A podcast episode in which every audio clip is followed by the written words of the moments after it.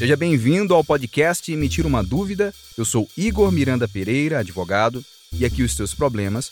Sabe aquela dúvida que está tirando o teu sono? Aquele problema que está te causando aquela dorzinha de cabeça incômoda? Pois é, aqui essa tua dúvida, esse teu problema se transforma em conteúdo jurídico informativo. Ótima segunda-feira, pessoal!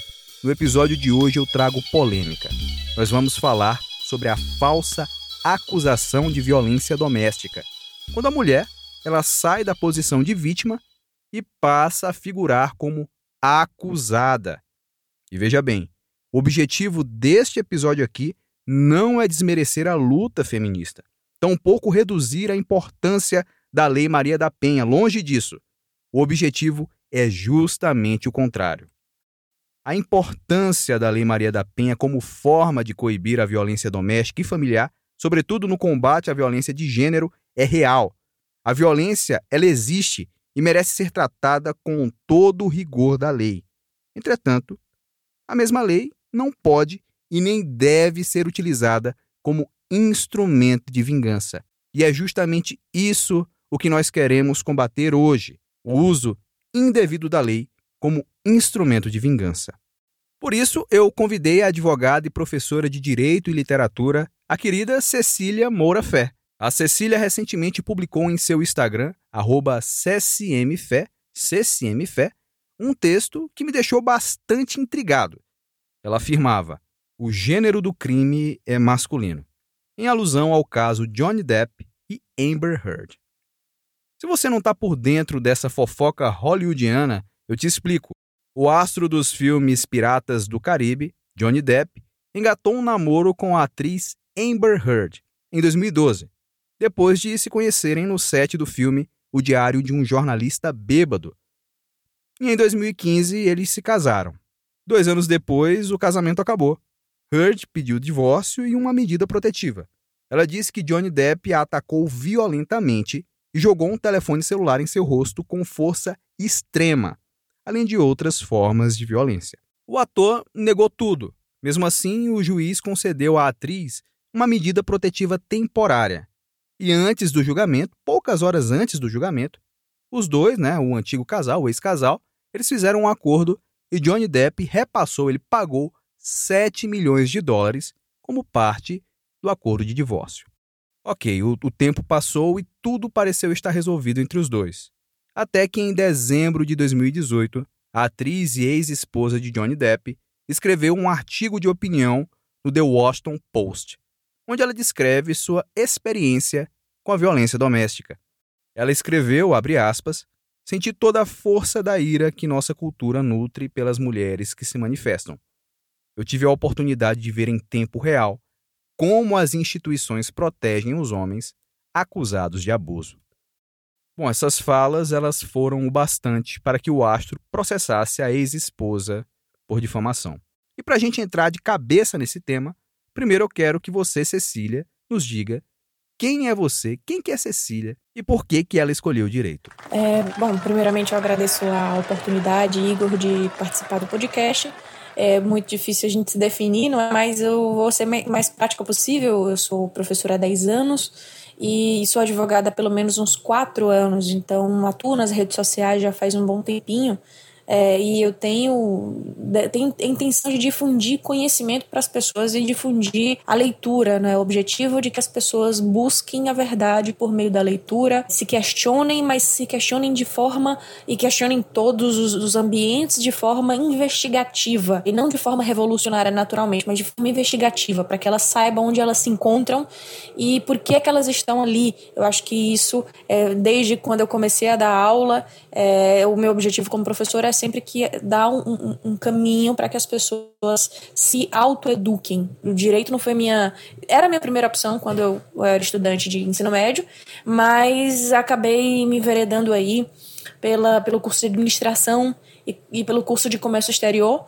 É, fui me apaixonando pelo direito de fato, pagando uma, umas disciplinas no curso de administração, que tem, tem administração no direito, mas eu já pensava, quando eu era muito mais nova, porque é, são os profissionais do direito que vão, vamos dizer assim, com, com o escudo ali da, da palavra, da linguagem, a defesa de pessoas que passam por situações de injustiça.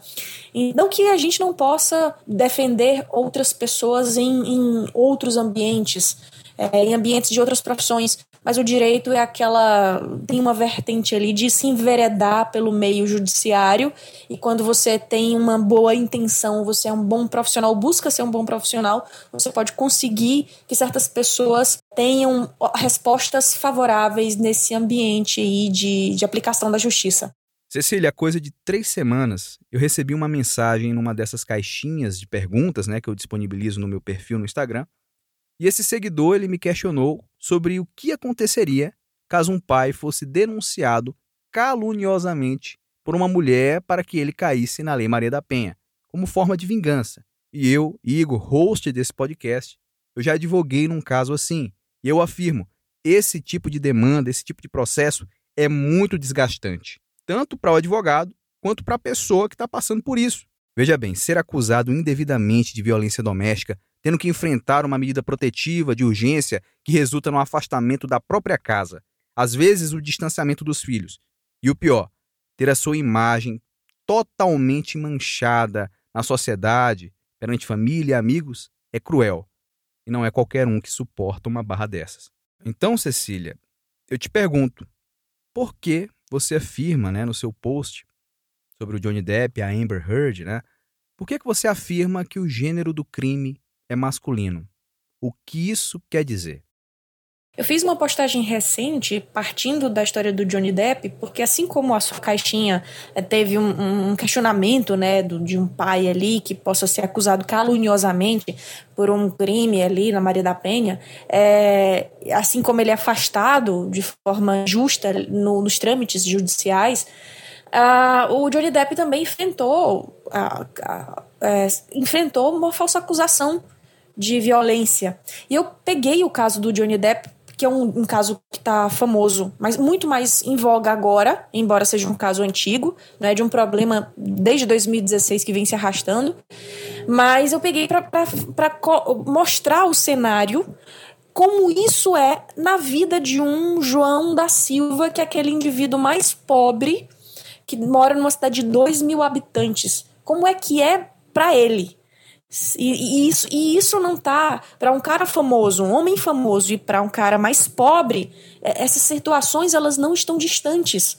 O cancelamento e a pressão judicial em cima do homem é, é enorme. Quando eu coloquei o post e, e afirmei que o gênero do crime é masculino, é uma afirmação, claro, de ironia mas é uma ironia que nos apresenta o atual pensamento judiciário, o atual pensamento da sociedade, de que o homem é sempre culpado. É esse problema é que tem, se, tem que ser discutido atualmente, porque o gênero feminino também é passível de violência. A antropologia jurídica, inclusive, nos, nos apresenta casos de psicopatia feminina que chegam a ser muito mais graves.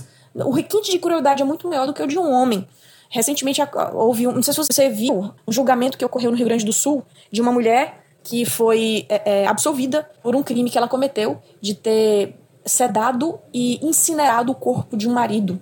Ela passou 20 anos, mais de 20 anos com esse companheiro e ela justificou né, o que ela dizia durante o crime é que ela tinha sido sofrido violência doméstica, só que não há nenhum boletim de ocorrência da parte dela. E o, a qualificação, o crime foi um, totalmente qualificado, sabe? Você vê o requinte de crueldade aplicado no, no crime, na hora do crime. Mas ela foi absolvida. Por quê? Porque observa-se que o quê? A mulher, ela é sempre a vítima. Ela, se ela comete um crime é porque ela estava ali é, já, em, já foi resultado de uma pressão psicológica de, da vivência com aquele homem que é um monstro. Então é, é assim que se desenha. Certo, e trazendo para a nossa realidade, no seu ponto de vista, qual que é a consequência para a pessoa que acusa falsamente alguém de violência doméstica? Qual que é o efeito disso para quem acusa e para quem está sendo acusado? Olha, o efeito para quem é acusado falsamente, primeiro porque existem casos de falsa acusação que ainda que você leve testemunhas, ainda que você leve provas, você mostre, é, o Ministério Público está sempre do lado da vítima, procurando artimanhas e justificativas da. Eu, não, eu costumo chamar de suposta vítima quando é caso de, de falsa acusação. Então, assim, é claro que todo réu tem que ter direito à defesa. Todo indivíduo que pratica um crime, ele tem direito à defesa. Mas quando a gente sabe que ele é um falso, uma falsa acusação, é, a gente sabe que o Ministério Público fez artimanhas, o, o malabarismo na hora de fazer essas defesas chegou a ser tosco. E aí você tem o quê? Uma pessoa figurando ali como réu, onde nós temos uma suposta vítima que está praticando ali, usando do, do judiciário para se vingar, está prejudicando as verdadeiras vítimas, porque um processo desses aí é demorado, leva dois anos, às vezes, para você ter uma primeira, uma primeira audiência. Desde, desde, a, a, a, a, desde a manifestação até a audiência, nós temos ali uns dois anos por aí. E aí você tem o quê? Outras pessoas passando realmente por violência, outras mulheres mesmo, de fato, passando por uma violência, em que o processo dela está se arrastando justamente pela, pelo excesso de processos que o judiciário enfrenta, e desse excesso de processo não são poucos os de falsa acusação. E aí você começa a observar que o, o Ministério Público se manifesta e se movimenta de forma a, a ser pra, praticamente um advogado da, daquela pessoa que se diz vítima, e os juízes muitas vezes eles aplicam, eles dão em sentença condenação, não, nem sempre vem a absolução. E aí, quando ele é condenado, o que é que ele tem como uma das consequências? Nós temos o indivíduo ali sendo linchado pela. tendo sua, sua imagem, se não for fisicamente de verdade, né? O linchamento literal, né? Tem uma metáfora do linchamento ali da, da, do indivíduo na sociedade como o grande criminoso, quando na realidade ele não é. Fora isso, nós temos pessoas aí que ficam impossibilitadas de assumir um concurso público porque tem investigação social. Então, assim, os depoimentos são inúmeros os depoimentos de, de, de pessoas quando encontram. É, você pode, pode observar no, em canais de YouTube. É, quando você vê um, um, caso de, de violência de uma mulher para com um homem, leia os comentários. Muitos homens dando depoimentos assim que são assustadores. Se você observar o post que eu fiz mais recentemente do Johnny Depp, os comentários são assustadores. São, tem depoimentos ali de pessoas que trabalham na área da justiça, tem depoimentos de pessoas que dizem: Olha, eu vivenciei isso aqui. E eu tinha vergonha de dizer que eu estava sofrendo violência de uma mulher. Ô Cecília, naquela postagem sobre o caso de Johnny Depp, né? Um entre os tantos comentários recebidos me chamou bastante atenção. E foi o comentário de um oficial de justiça. Eu entrei em contato com ele e perguntei se ele topava nos mandar um áudio, né? Um áudio com aquele comentário. E ele topou. Então agora a gente vai ouvir, eu vou manter o nome dele em sigilo, tá? Então, vamos ficar agora com o áudio do oficial. Bom dia, boa tarde, boa noite a todos que estão acompanhando esse podcast. É, eu sou oficial de justiça e a pedido do doutor Igor Miranda, eu faço esse relato de uma ocorrência da Lei Maria da Penha que aconteceu há pouco tempo. É, o que tinha, o que constava no mandado judicial era o afastamento do lar de um suposto agressor, né? Então, eu me dirigi até lá para cumprir e vi que aquela casa era também uma lojinha de celulares em que o suposto agressor trabalhava. E o que me surpreendeu bastante nessa ocorrência é que a mãe da suposta vítima estava lá, nessa lojinha de celulares, né? E ela partiu em defesa do rapaz. Ela me disse que ele nunca tocou na filha dela para agredir, pelo contrário, era um bom marido, era um bom pai, e que a filha dela estava fazendo aquilo porque eles estavam divergindo sobre a venda da casa, né? Ele não queria vender, por se tratar da loja de celulares que ele trabalhava também, e ela queria vender e dividir o dinheiro entre os dois, né? E estava usando é, a Lei Maria da Penha para tirar ele de lá e de alguma forma obrigar, obrigá-lo a vender. E bem, como ordem judicial não se discute, ordem judicial se cumpre, e querendo você recorre, eu cumpri o que, determinava, o que determinava o mandado, o afastamento de lá, e orientei o rapaz a procurar um advogado e contar a sua versão dos fatos no processo, né? Que é onde ele pode se defender, exercer o, o contraditório e a ampla defesa. Bom, esse é mais um triste caso isolado, né? Cecília, relatos como esse nos fazem ter a sensação, né, a falsa sensação de que apesar das provas, uh, afastar ou derrubar uma medida protetiva é muito difícil. E que para o homem vítima dessa falsa acusação, só resta abaixar a cabeça e aceitar. Você tem esse mesmo sentimento? Olha, é, vamos, vamos levar em conta que a gente, quando a gente fala de casos isolados, a gente está usando uma ironia da, das grandes, né? Porque não são, não são mais casos isolados, não é? é o que a gente não, não conhece é, por exemplo, a difusão por meio de artigos e, e pesquisas de quantos casos de falsa acusação é, estão ocorrendo para que haja a, a, de forma efetiva ali um, um pedido, um desejo da, de uma mulher, por exemplo, ou então uma vingança, a motivação de uma vingança. Então, caso isolado já não é mais. Então, a gente só precisa levantar esses dados. Pra, a gente que vive, eu, eu tanto eu quanto você, é, vivemos na, no meio do judiciário, a gente sabe que não são casos isolados, porque a gente vê a frequência com que frequência a gente recebe. Recentemente eu vi uma, uma, uma, moça que acho que trabalhava no Ministério Público, que acho que foi a única que, que foi lá nos meus comentários discordar. É, deixei a postagem lá, mas ela falou assim: olha, essa não é minha realidade. Eu trabalho na justiça e não é a minha realidade. A militância que ela faz é em torno de mulheres. Quando o, o Ministério Público recebe, por exemplo, um caso como esse aí, é, nós temos um, a mulher falando a, a, a, teoricamente a suposta vítima se apresentando. Quando ela se apresenta, o primeiro intuito da gente é acreditar no que ela fala. Por exemplo, eu já tive caso em que eu recebi uma mulher que mentiu, mentira deslavada, que o ex tinha aprontado com ela. Só que naquele primeiro momento, quando ela chora, quando a gente recebe uma pessoa, e sobretudo que na época que eu recebi eu era jovem advogada, a minha tendência era sempre acreditar porque eu imaginava o seguinte: por que, que o, o, o cliente estaria mentindo para mim? Se eu sou a pessoa que estou aliada a ele, ajudando. Por que, que o cliente mentiria? Por que, que a cliente mentiria para mim? Aí foi quando, é quando a gente vai apanhando, né, e vai, vai vendo as lacunas em torno do, do processo, que quando a gente entra com a inicial, a gente vai com aquilo que a vítima diz e com as poucas provas que ela tem, mas sobretudo com a narrativa da vítima. A gente leva para inicial isso. Quando a gente re, re, recebe uma resposta, uma manifestação, por exemplo, do, do réu, daquele que figura como réu no processo, aí o, se o réu tiver provas, Aí é que a gente começa a perceber, dialogando com aquela que é a, a, suposta vítima, que é a nossa cliente no caso, as mentiras que ela vai falando. E aí você senta, e uma vez eu fui um pouco mais, mais ríspida, né? Porque eu disse assim: por que você mentiu para mim? Você, acha que eu sou idiota? Eu sou sua advogada aqui, você acha que eu só quero seu dinheiro? Você me leva um, um, uma, a, a, a entrar com um processo desses, com essas acusações. Como é que você acha que eu vou lhe defender lá na frente? Como é que eu vou ter que, que, que fazer uma réplica disso aqui? Como que eu vou responder isso aqui? Essa manifestação. Me lembro que a, que a, a, a moça chorou e disse: É, realmente eu menti, e, e, e, falou um monte de coisas ali. E aí, assim, a gente tem que, que dar, driblar, não é?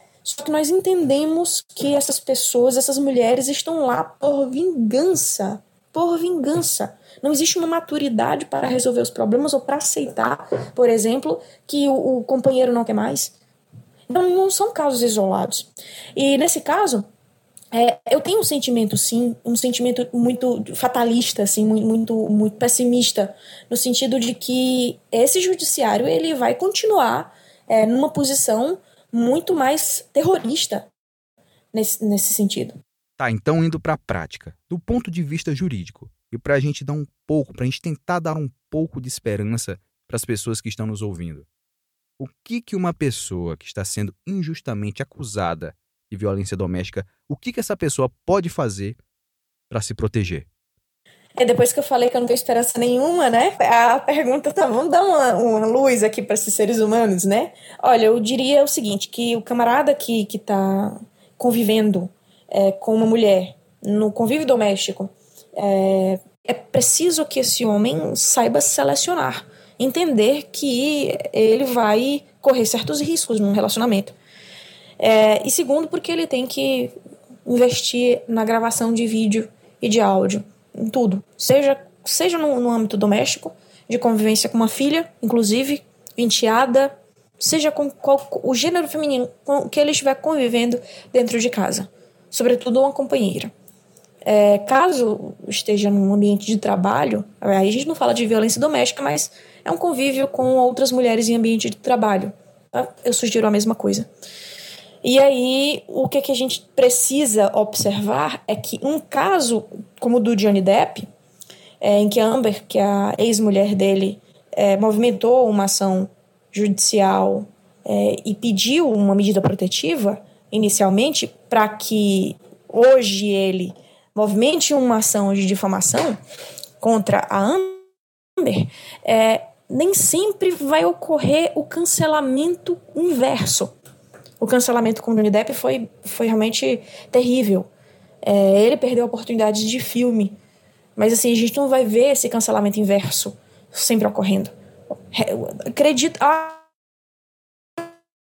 acredito que por ele ter um, uma, um que hoje é ele tem existe uma petição que tem sido movimentada contra a ex para que ela não participe de acho que o filme é Aquaman 2 para que não participe. E já colheram 2 milhões de assinaturas. É mais punila do que ela fez. Só que esse cancelamento inverso é, é raro isso acontecer. A gente não, não, a gente não pode crer que ainda que um homem sofra essas injustiças por parte de algumas mulheres que são narcisistas, que são cruéis, que esse cancelamento, esse cancelamento inverso vai acontecer. E se porventura acontecer, o, as, é, as consequências já da falsa acusação, os impactos para o homem foram terríveis. Eu recentemente recebi uma, um depoimento de um de uma mulher, de uma advogada, que ao ver o meu post, disse que acompanhou um caso de uma falsa acusação e que ela disse que dois anos depois o, o, o, o cliente dela que figurava como réu, ele cometeu suicídio. Ela falou, olha, não posso dizer com certeza que ele cometeu suicídio por causa do, do fato, mas da, da falsa acusação, que ele foi absolvido depois. Mas depois de, claro, um sofrimento no tribunal. Mas ela falou bem assim, mas eu tenho quase certeza que foi porque aquilo, aquilo abalou o psicológico dele.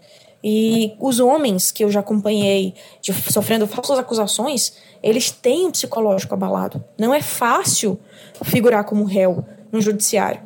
É doloroso para um homem é, ser acusado daquilo que não fez, sobretudo um crime, é, um crime terrível de agressão a uma mulher. Legal. Ô Cecília, muito obrigado mais uma vez por ter topado participar desse episódio com certeza a tua participação agregou demais. E para o ouvinte que quer te acompanhar, para o ouvinte que quer saber mais sobre o teu trabalho, quer tirar dúvidas, enfim, como que essa pessoa, como que esse camarada faz para te encontrar? Deixa aqui o teu cartão de visitas. Igor, eu que agradeço a oportunidade de participar do seu podcast, dessa sua iniciativa de difundir conhecimento, sobretudo o conhecimento jurídico, que é, é, não é só para quem é da área acadêmica, do direito, mas para qualquer cidadão que necessite se proteger. É, eu agradeço muito mesmo a oportunidade.